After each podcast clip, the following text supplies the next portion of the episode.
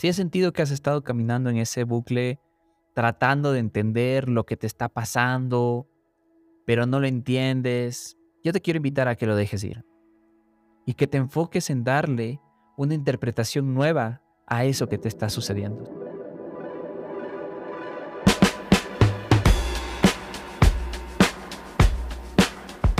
Bienvenidos a Estocolmo Podcast. Estocolmo es un síndrome no reconocido en donde una víctima desarrolla un vínculo positivo hacia un captor. Durante mucho tiempo mis captores fueron el miedo, la vergüenza, la insuficiencia y la comodidad. Hasta que desperté y decidí salir de mi Estocolmo. Hoy no tengo miedo de levantar mi voz y no descansaré hasta que más personas lo hagan. ¿Y tú? ¿Estás listo para dejar tu Estocolmo?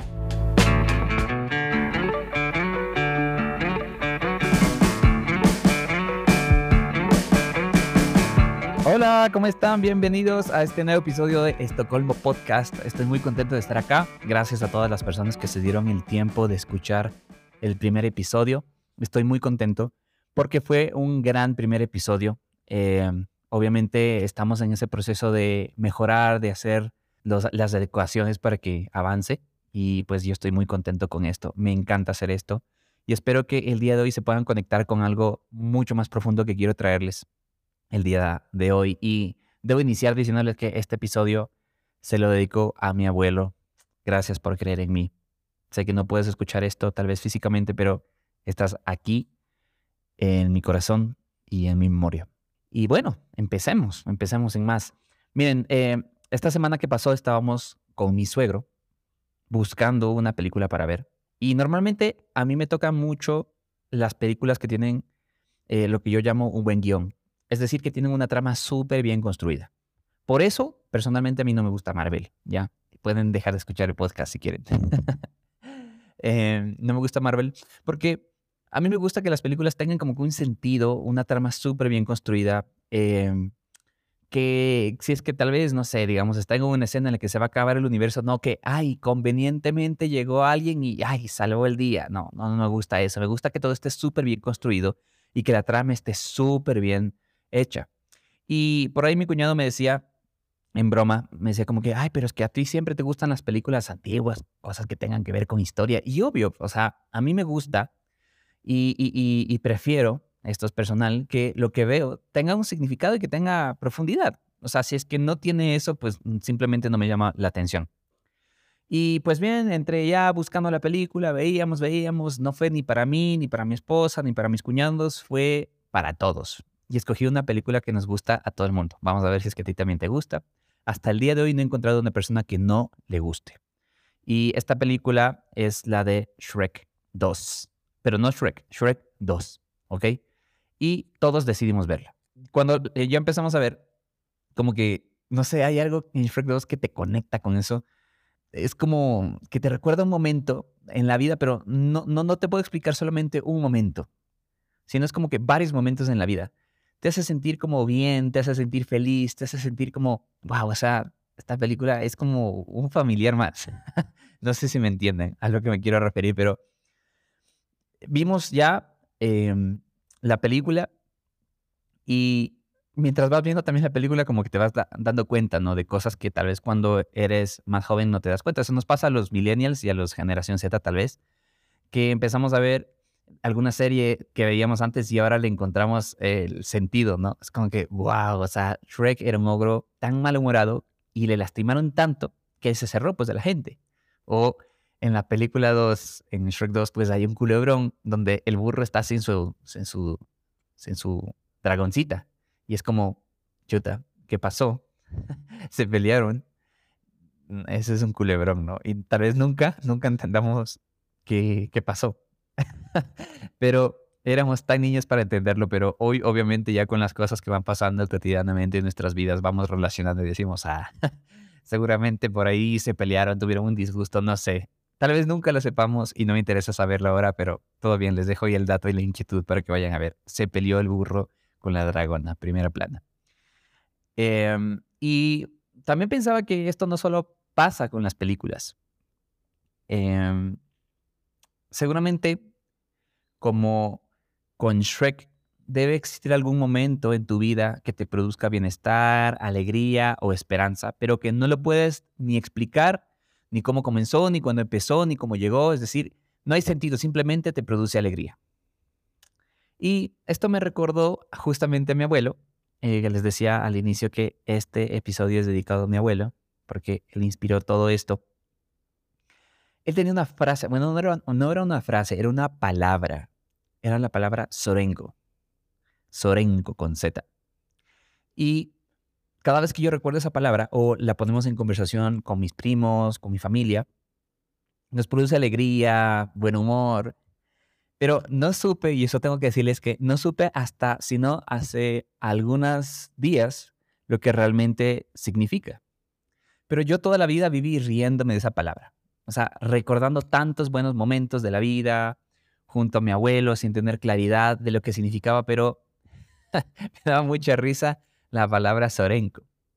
Y Sorenco producía lo que un día brillante de asado en familia, tal vez abrir regalos en Navidad antes de la hora, que algo que me encantaba hacer, o encontrarme cinco dólares en una chaqueta colgada en el armario. Eso me produce muchísima satisfacción. Y voy y me compro una empanada con una leche de frutilla que me encanta, callado de mi esposa. Mentira, no, eh, no es verdad, Carla. Ahora, no saber el significado de Sorenco no me quitaba el sueño tampoco. No es como que, ay, Dios mío, yo quería saber qué. No, simplemente era una palabra que le empecé como que a interiorizar y dije, bueno, ¿qué rayos significa? Así que yo tengo una convicción y pienso que hay mucho más significado en lo que aparentemente, lo que aparentemente, perdón, no significa nada porque ya en ese caso tú puedes interpretarlo. Lo voy a volver a repetir. Cuando tú no puedes definir algo, eso ya se queda a la libre interpretación. Por ende, tiene más significado. Y cuando intentas interpretarlo, el proceso se vuelve mucho más creativo, es mucho más humano, porque vas a darle significado o vas a relacionarlo con lo que tienes adentro. Y te pongo un ejemplo para que lo puedas entender mejor. En la música pasa full esto, que cuando tienes que interpretar un solo, solamente podrás llenar ese espacio si tienes el lenguaje correcto, si tienes las células rítmicas correctas, si tienes el fraseo, eh, el lenguaje, como les dije, correcto.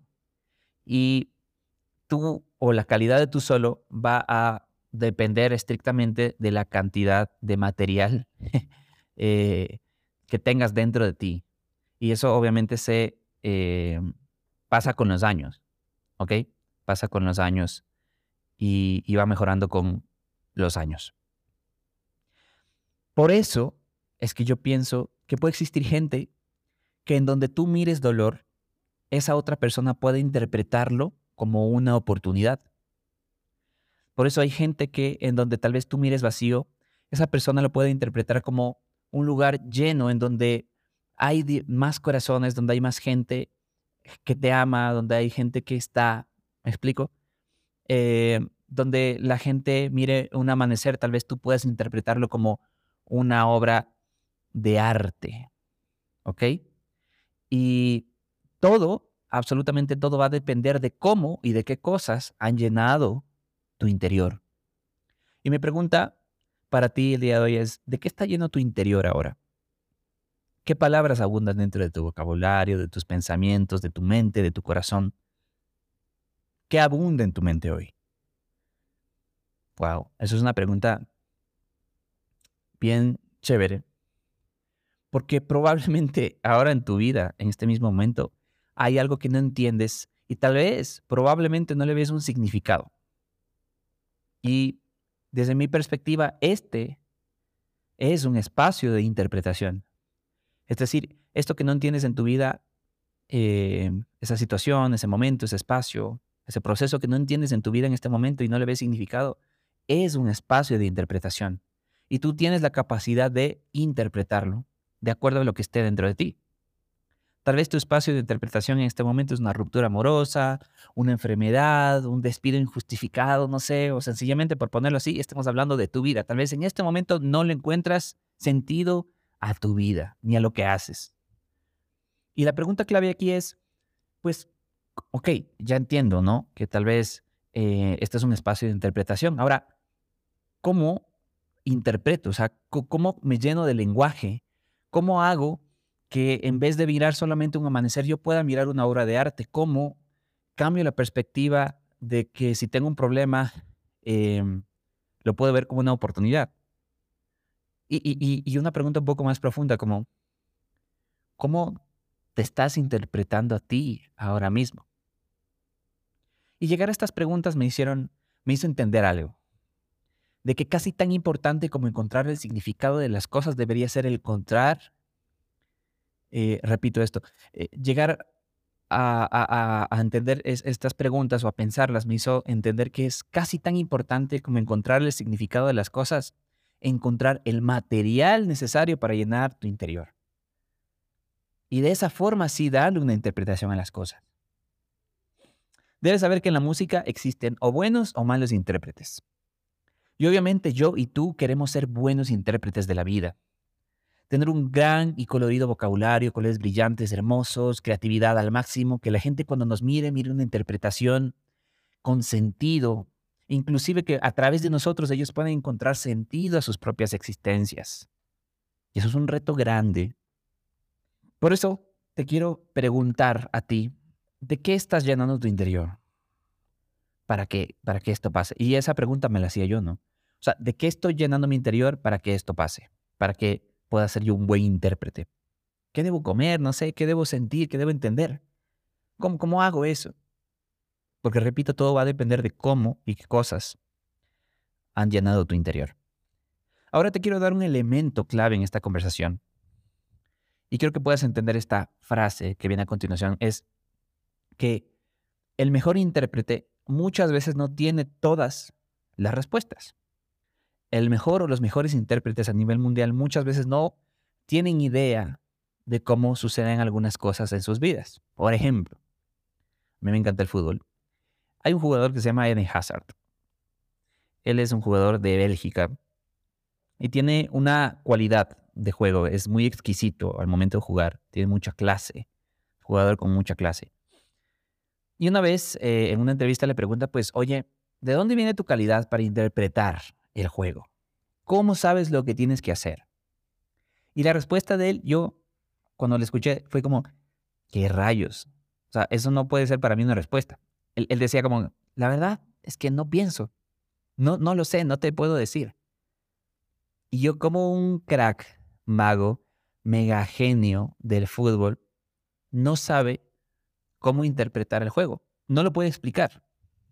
Simplemente es como que algo que, que está innato en él.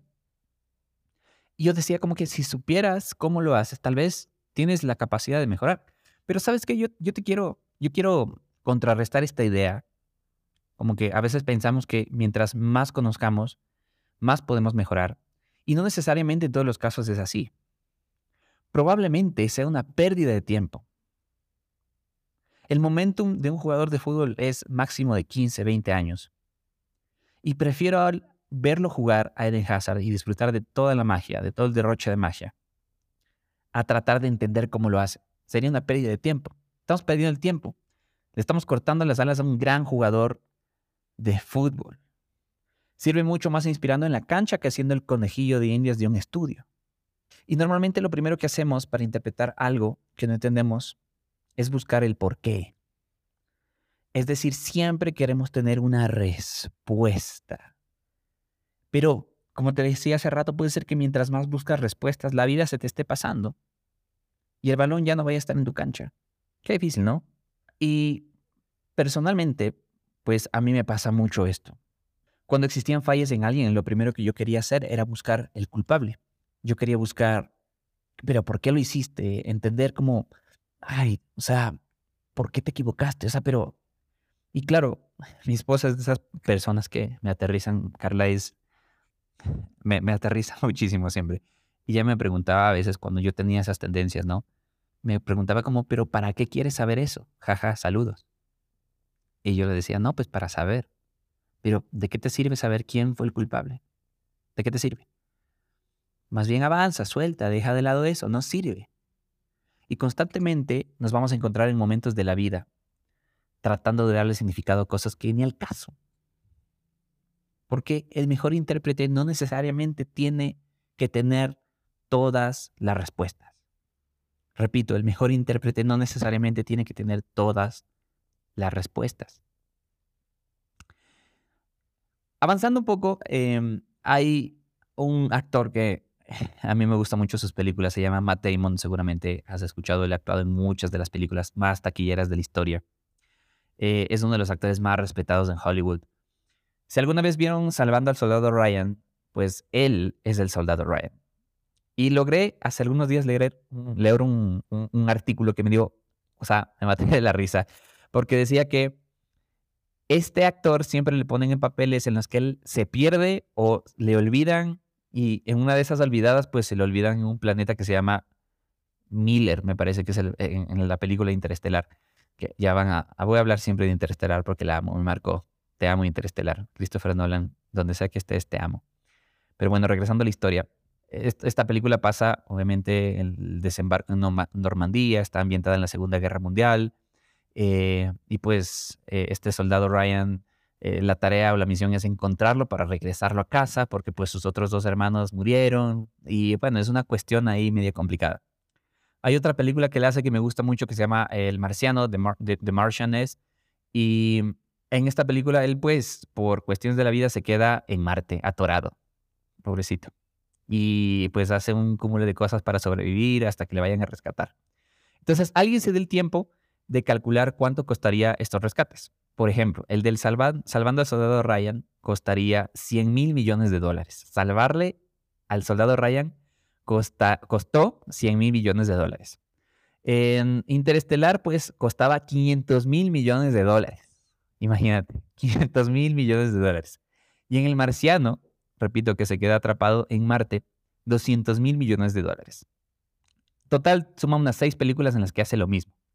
Y aproximadamente sumando todas las películas en las que hemos tenido que rescatar a Matt Damon, suma como 900 mil millones de dólares. Imagínate cuánto es 900 mil millones de dólares. Y me da full risa porque me llama la atención que alguien se haya dado el tiempo de calcular ficticiamente el gasto de la búsqueda de un personaje ficticio. O sea, es un gasto ficticio en la búsqueda de un personaje ficticio.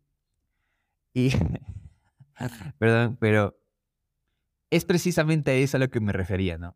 Como seres humanos, como humanidad, siempre estamos buscando respuestas, hasta para lo que no tiene sentido. O sea, queremos entender por qué tal persona no me quiere, queremos entender por qué ese alguien se fue de nuestra vida, queremos saber por qué tenemos esta debilidad en el carácter. Y lejos de lo chistoso que pueda sonar todo lo que les conté, de esos rescates de, de Matt Damon, pues solamente dos tuvieron como un final feliz. En los otros, pues sencillamente se perdieron recursos, vidas ficticias y, todo ficticio, ¿no? Porque estamos hablando ficticio. Pero, ¿saben? Yo les quiero preguntar algo. Y yo creo que muchas de nuestras vidas pueden verse así. Buscando rescatar respuestas al otro lado del universo, en otro planeta, en otro país, en el exterior tratando de entender, como les dije, por qué tal persona nos abandonó, gastando 900 mil millones de dólares en entender por qué no funcionó nuestra idea de negocio. Cinco o seis intentos de rescatar una relación que no te hace bien y que probablemente esté perdida. ¿En qué estás invirtiendo en este momento tu tiempo, tus recursos, tu vida? ¿En qué estás invirtiendo tu capacidad interpretativa? Wow. Estoy aquí con mi esposa y me dice, bien. Ahora, nos pasamos como que la vida entera malgastando el tiempo, buscando vida en otros planetas, en otras personas, en vicios, buscándole dar un significado a nuestras vidas. Pero no nos damos cuenta que la vida probablemente puede estar delante de nosotros en los proyectos futuros, en esos sueños que están ahí en la mente, en el corazón, en la familia, en esa persona que te ama y te cuida, que tal vez no lo quieres ver en ese país al que ni siquiera quieres regresar a ver y tienes que viajar. Tal vez el verdadero significado de la vida está en lo que tienes adelante, en tus narices, y no te has dado cuenta.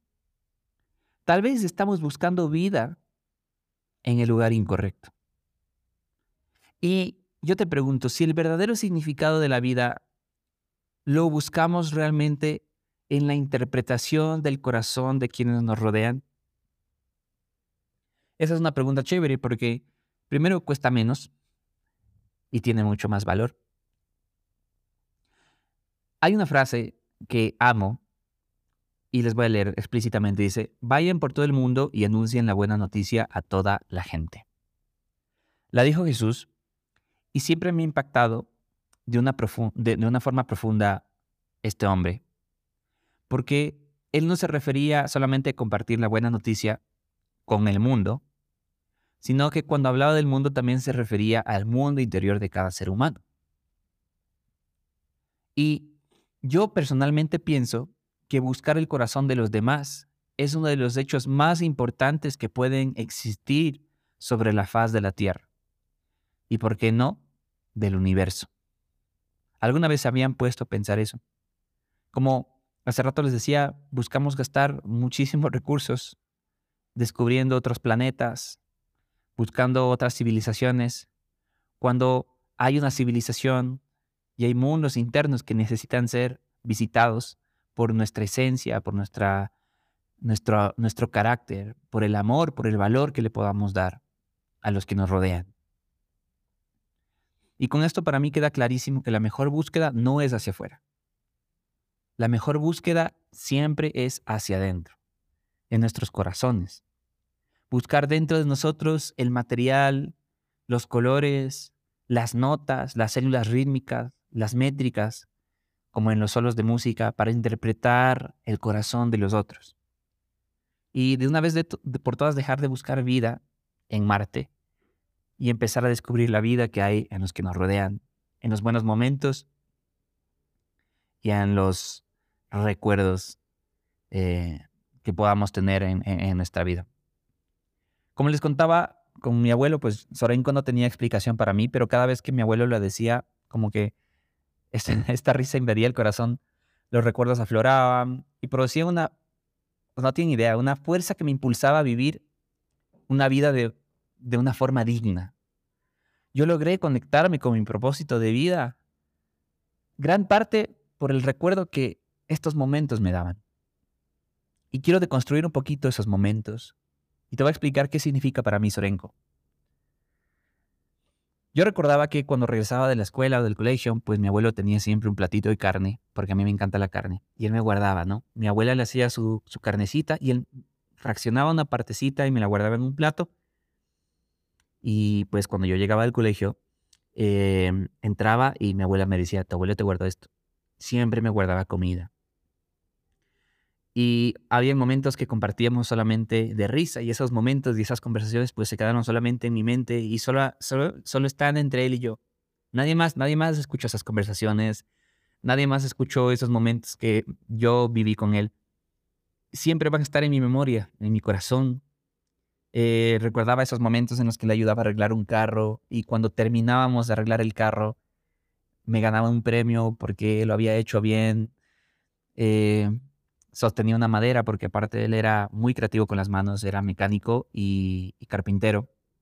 Entonces hacía mesas, hacía lo que se te ocurra, lo que se te ocurra, a las carrocerías de los autos. Eh, un proyecto, nunca me voy a olvidar, transformamos un auto en una camioneta. Eso fue un proyecto de muchos meses que nos pasábamos todas las tardes haciéndolo y era algo increíble. O limpiábamos motores. Y en cada uno de esos momentos, pues que yo los atesoro en mi corazón, había una conversación siempre. Eh, el cuidado que él tenía conmigo, que estoy bien alimentado, esas palabras que jamás me voy a olvidar, que me decían que iba a llegar lejos, que era muy inteligente, que era brillante, que avance en la vida, que voy a ser muy exitoso. Yo fui lleno de eso, de ese amor, de ese cariño, de ese cuidado. Y aunque mi abuelo era demasiado tosco, él tenía la mano muy pesada, no era una persona muy afectiva, pero en la intimidad, en el fondo, cuando estábamos él y yo conversando, yo sabía que era la persona más cariñosa del mundo, la persona más amorosa del mundo, la persona más bondadosa del mundo. Y Sorenko tiene un significado. Y el significado es tonto, falto de entendimiento y de razón. Pero yo fui lleno de tanto que Sorenko dejó de significar eso para mí. Y ya no me importa inclusive lo que significa. Sorenko para mí se transformó en el significado de la vida. Y este es el segundo elemento que te quiero compartir.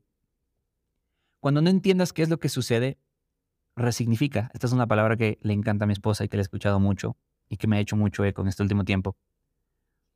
Cuando no entiendes qué es lo que sucede, resignifica y dale tu interpretación a las cosas. Pero dale una interpretación llena de momentos que valgan la pena. Y es por eso que es bueno tomar la decisión de crear memorias que alimenten tu corazón. Y como buen intérprete, tú tienes que buscar ese espacio. Hay una estructura en el jazz.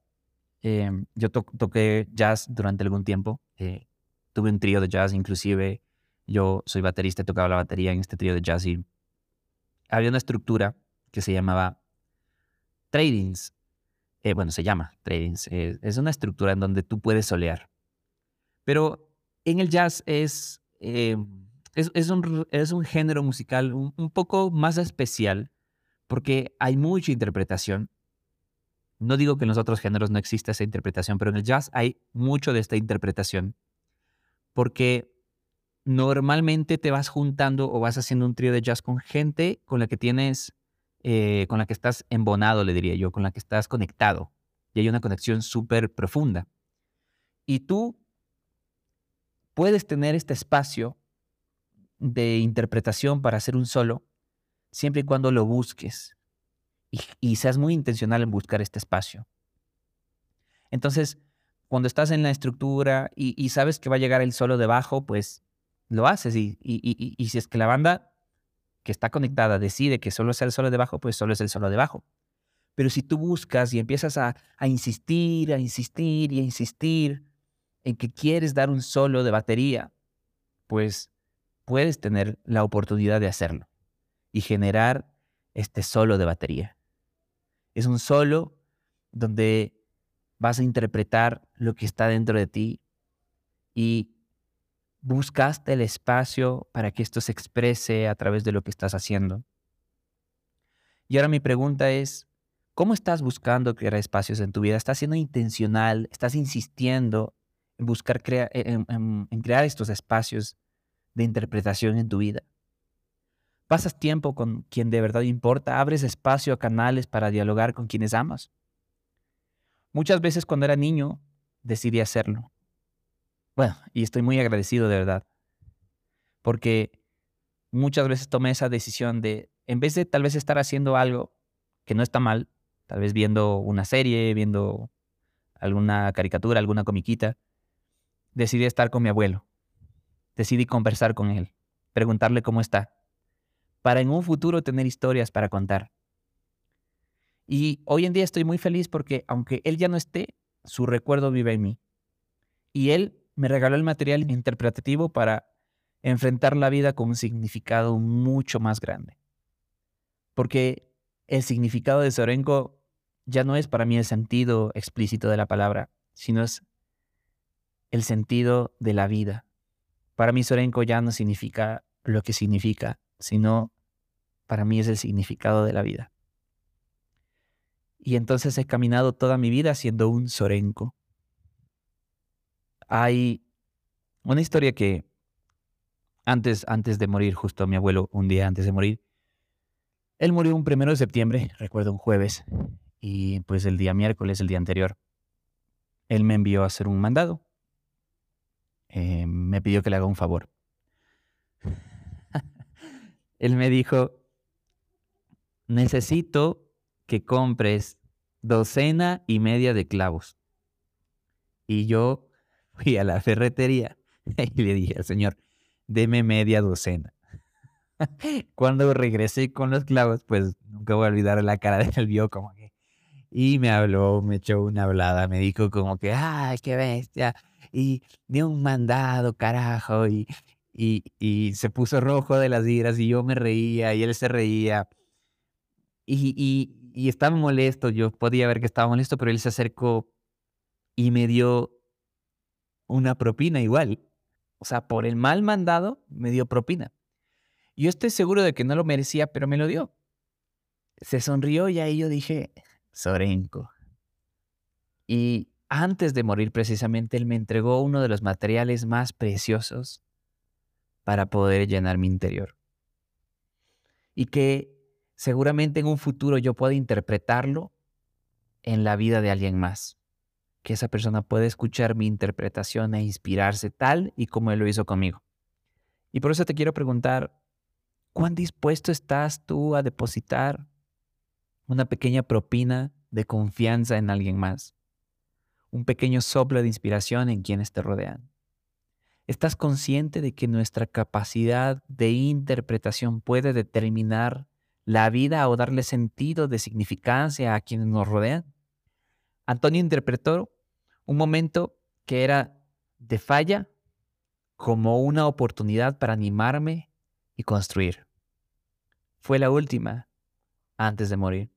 Como que sabía que será su última bala y me enseñó todo lo que representó su vida, sus eh, años aquí en la tierra con una sola propina, con una simple y sencilla propina, con una simple y sencilla enseñanza. Desde ese día recuerdo con mucho cuidado eso y entendí que no llegué a este mundo a buscar fallas, sino a encontrar soluciones. Entendí que no llegué a este mundo a encontrar errores, sino a encontrar virtudes. No llegué a este mundo a desanimar, sino a inspirar. Y por eso mi pasión es que quienes me escuchan puedan encontrar el propósito de sus vidas. Y todo empezó con una simple moneda de 50 centavos una pequeña reinterpretación que cambió el enfoque de mi vida. Sorenko lo hizo otra vez.